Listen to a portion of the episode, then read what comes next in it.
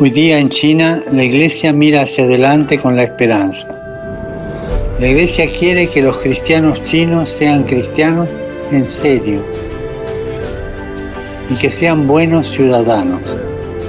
Deben promover el Evangelio, pero sin hacer proselitismo y alcanzar la unidad de la comunidad católica que está dividida.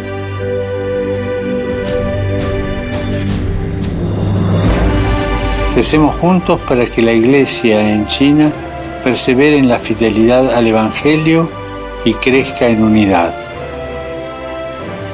Gracias.